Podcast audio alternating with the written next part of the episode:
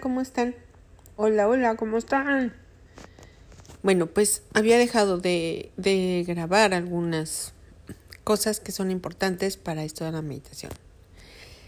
Y pues estoy ahora en, en un en vivo con el doctor Joe Dispensa.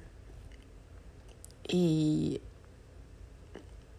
son vivencias un tanto diferentes a, a cuando lo haces sola, pero definitivamente solo puedes hacerlo. O sea, ya hay tanta información en todos lados que yo les aconsejo que hagan meditaciones. Y como dice él, hago videos porque no les gusta leer.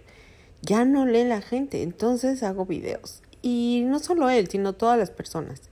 Los que no hacen videos, bueno, pues tenemos esta opción de hacer podcast y yo los invito a que todos los que tengan algo que aportar para que este mundo sea más natural, más elevado, más inteligente, proactivo, hagamos algo para que la gente, todos los que están a nuestro, alrededor, seamos más empáticos y tengamos un mejor mundo, no solo para nosotros, sino para todos los que vamos dejando porque nos lo estamos acabando. Y este es un pequeño granito de arena para que nuestra sociedad, nuestra descendencia, tenga algo mejor de lo que nosotros tuvimos. Hemos visto que la manipulación a través de todas las redes sociales, de los de las manitas me gusta, o no me gusta han hecho que mucha gente se enfrasque en esa dopamina instantánea, en esa hasta intentos de suicidio por no tener la aprobación de los demás. Y creo que es muy importante que empecemos de nuevo a regresar a la tierra, hacer contacto con ella, con el universo, con los demás a través de nuestras emociones, de nuestro corazón y de nuestra mente.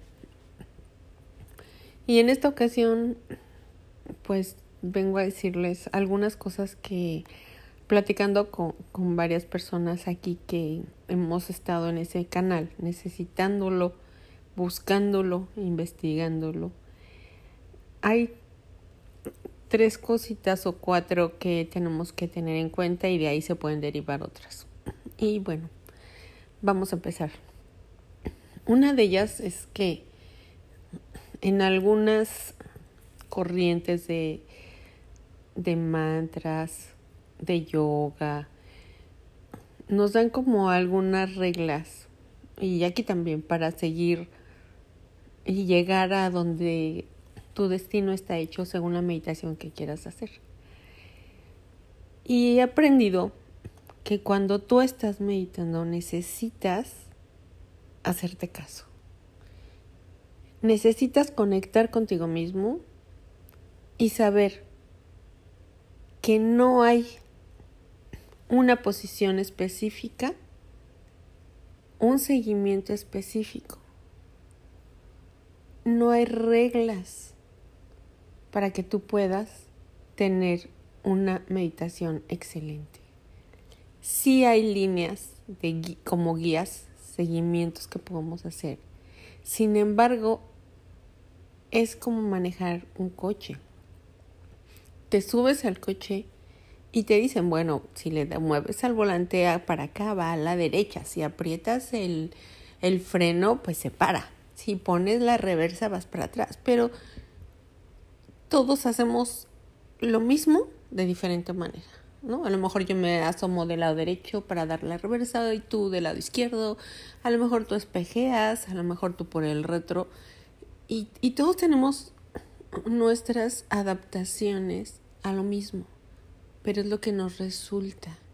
A ti te gusta manejar de día, muy de noche, te pones el cinturón de alguna manera, te lo pones después o del asiento lo corres. O sea, hay muchas modificaciones que podemos hacerle a nuestro día a día con la pues la disciplina que queramos adoptar, porque por ejemplo, la yoga tiene ciertas posiciones según la clase de yoga.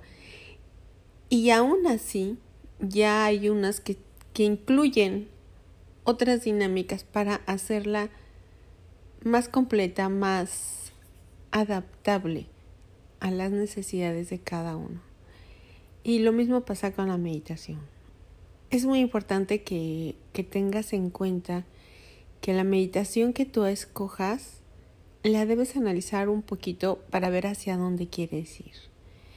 En este caso, las meditaciones que son más de comprobación científica, como estas que estoy tomando ahora, es porque hay ciertos doctores, empresas ah, que se han dedicado a hacer análisis incluso de sangre antes después, de comprobaciones a través de testimonios, y en el mismo momento mediciones mentales, donde se ven los avances tan significativos que es imposible no hacerles caso. A mí me gusta esta corriente y aquí estoy.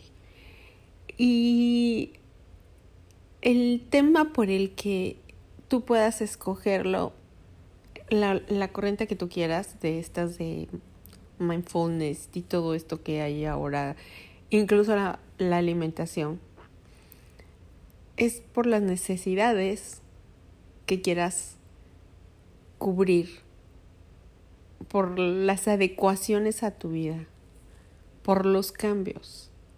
Y en este caso es por los cambios mentales que tienen una base muy simple nosotros, como dice el doctor Despensa, hacemos lo mismo casi todos los días de nuestra vida. Nos levantamos, ponemos el pie derecho, el izquierdo, te levantas, vas al baño, te lavas los dientes o vas a desayunar y estas cosas provocan que tu cuerpo lo haga ya en automático. Y eso quiere decir que al día siguiente, prácticamente vas a hacer lo mismo. Y si te pones en una gráfica, en un dibujo, lo que hiciste ayer, lo que estás haciendo hoy, sabes perfectamente lo que vas a hacer mañana a través del tiempo. Y eso significaría algo que yo sé que puede, puede causar polémica, pero como dice él, es estar viviendo en el pasado y todos los días vivimos en nuestro futuro predecible, pensando que estamos haciendo algo nuevo. Y ni el sol. Nosotros todos los días vemos que amanece, anochece, pero no todos los días son iguales. Un día hay más calor, otro día hay lluvia, otro día está nublado, otro día el sol sale a las 6.05 y el otro día a las 6.07. No hay algo que sea totalmente rutinario. Nosotros lo hemos hecho así y puede ser por muchas causas, aunque también eso habría de causar algo de polémica, porque entonces la rutina es no rutina y etc, etc. Pero cuando nosotros hacemos lo mismo nos hemos puesto a pensar por qué. Porque es más fácil. Porque es conocido. Porque estamos en nuestra zona de confort. Porque nos da seguridad no arriesgarnos a algo que no conocemos. Porque decimos que no tenemos tiempo. Porque ¿para qué si ya tenemos algo? ¿Por qué arriesgar lo que tienes? Y serían muchas preguntas las que podrías hacerte para no dar un paso diferente. Pero sabes, antes se creía que las dendritas morían y ya no se podían regenerar, que ya no habría nuevas. Pero ahora sabemos que se producen nuevas conexiones dependiendo de lo que tú hagas con tu cerebro, se producen nuevas conexiones. Por eso es que nosotros cada vez en nuestra edad decimos, ¿no? Los nuevos 30, los nuevos 40, los nuevos 50. Y no solo en base a la ciencia, que también nos quiere vender ciertos programas, ciertas medidas que tomar como ponte el aguacate en la cara en vez de que te lo comas. Y el aguacate ya está inyectado con y procesado con. Y la industria para hacer dinero se agarra de todo y agarra todo y lo manipula incluso a nosotros. ¿Qué tenemos que hacer? Entrar en conciencia de lo que está pasando. Saber a dónde queremos ir y qué queremos para nosotros y nuestros seres queridos. Y lo primero que hay que hacer es arriesgarte, adentrar un poco más en el conocimiento de tu cerebro, de tu cuerpo, del mundo y del universo. Y específicamente de la energía cuántica, de la paz mental del arraigo con la tierra, de los alimentos naturales. ¿Cómo podemos hacer eso? De varias maneras. Poniendo una pequeña huerta en tu casa que con unos tubos o con unos guacales, que para los que oyen no saben que es un guacal, es una caja de madera con como los camiones de redilas donde se transporta la fruta y las verduras. O se transportaba porque ahora ya muchas son de plástico. Saber que la ropa que nos ponemos también está hecha con petrolatos y con fibras sintéticas que también, según pueden ser, entre paréntesis, entre comillas, muy buenas con el medio ambiente. Pero no, te lo acabas. ¿Por qué nos queremos poner lo que, lo que el mundo tenía? ¿Por qué queremos tirar los árboles para tener un ticket? ¿Por qué queremos matar a las abejas cuando no cuidamos su ambiente y ponerles agua con veneno para que se mueran los animales? ¿O por qué matamos a algún animal cuando nosotros estamos invadiendo su espacio? ¿Por qué asesinar nuestras mentes con cosas tan conocidas y tan baratas como la publicidad y la manipulación? ¿Por qué no dejamos de pensar en eso y nos ponemos un poquito más atentos para entrar en otro mood, para saber que, que la vida tiene más? Y que cuando más haces, cuando más investigas, más se abre el campo de visión.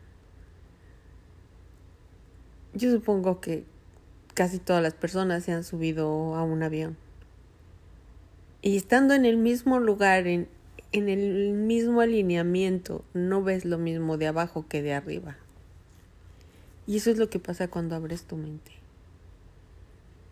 Cuando estás abajo, puedes ver algún árbol, alguna casa que estorba en tu camino, en tu visión, para pasar. Y, y lo, que, lo que ves, tu campo de visión es tan pequeño y tan cerrado, tan privado de ciertas de ciertas formas que hay más allá de algunos momentos que podrías tener y no los tienes porque está eso. Pero cuando lo ves de más alto, ya sea de un edificio, que te subas en alguna parte, te das cuenta que hay más. Y que no solo hay más, que hay mucho más.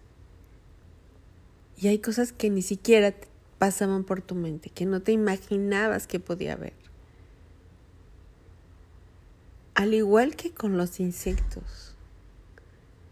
¿Han oído la frase como es abajo es arriba y como es arriba es abajo? Sí. Hay algo que alguna vez vi de científicos buscando la partícula más pequeña que existe. Y fueron encontrando poco a poco una partícula más pequeña,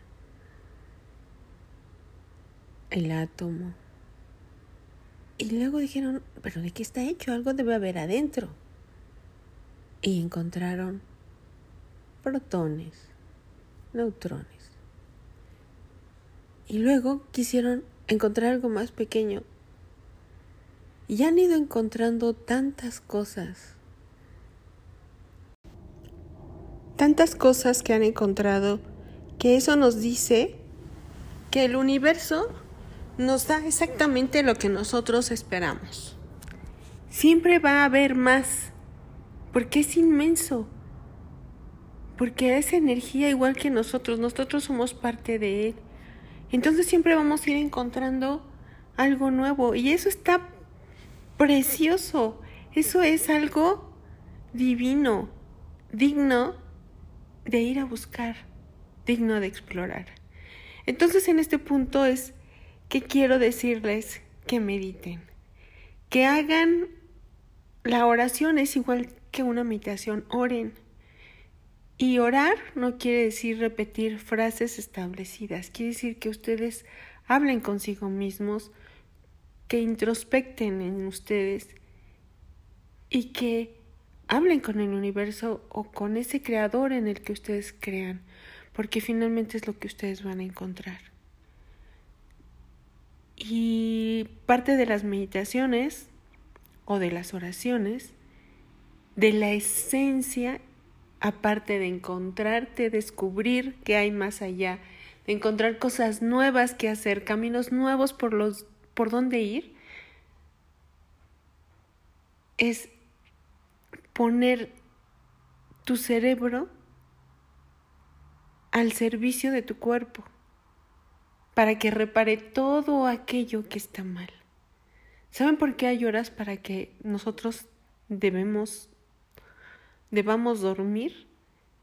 De 10 a 12 nuestro cuerpo empieza a trabajar si a esa hora duermes, a reparar cosas en tu cabeza, en tu cerebro.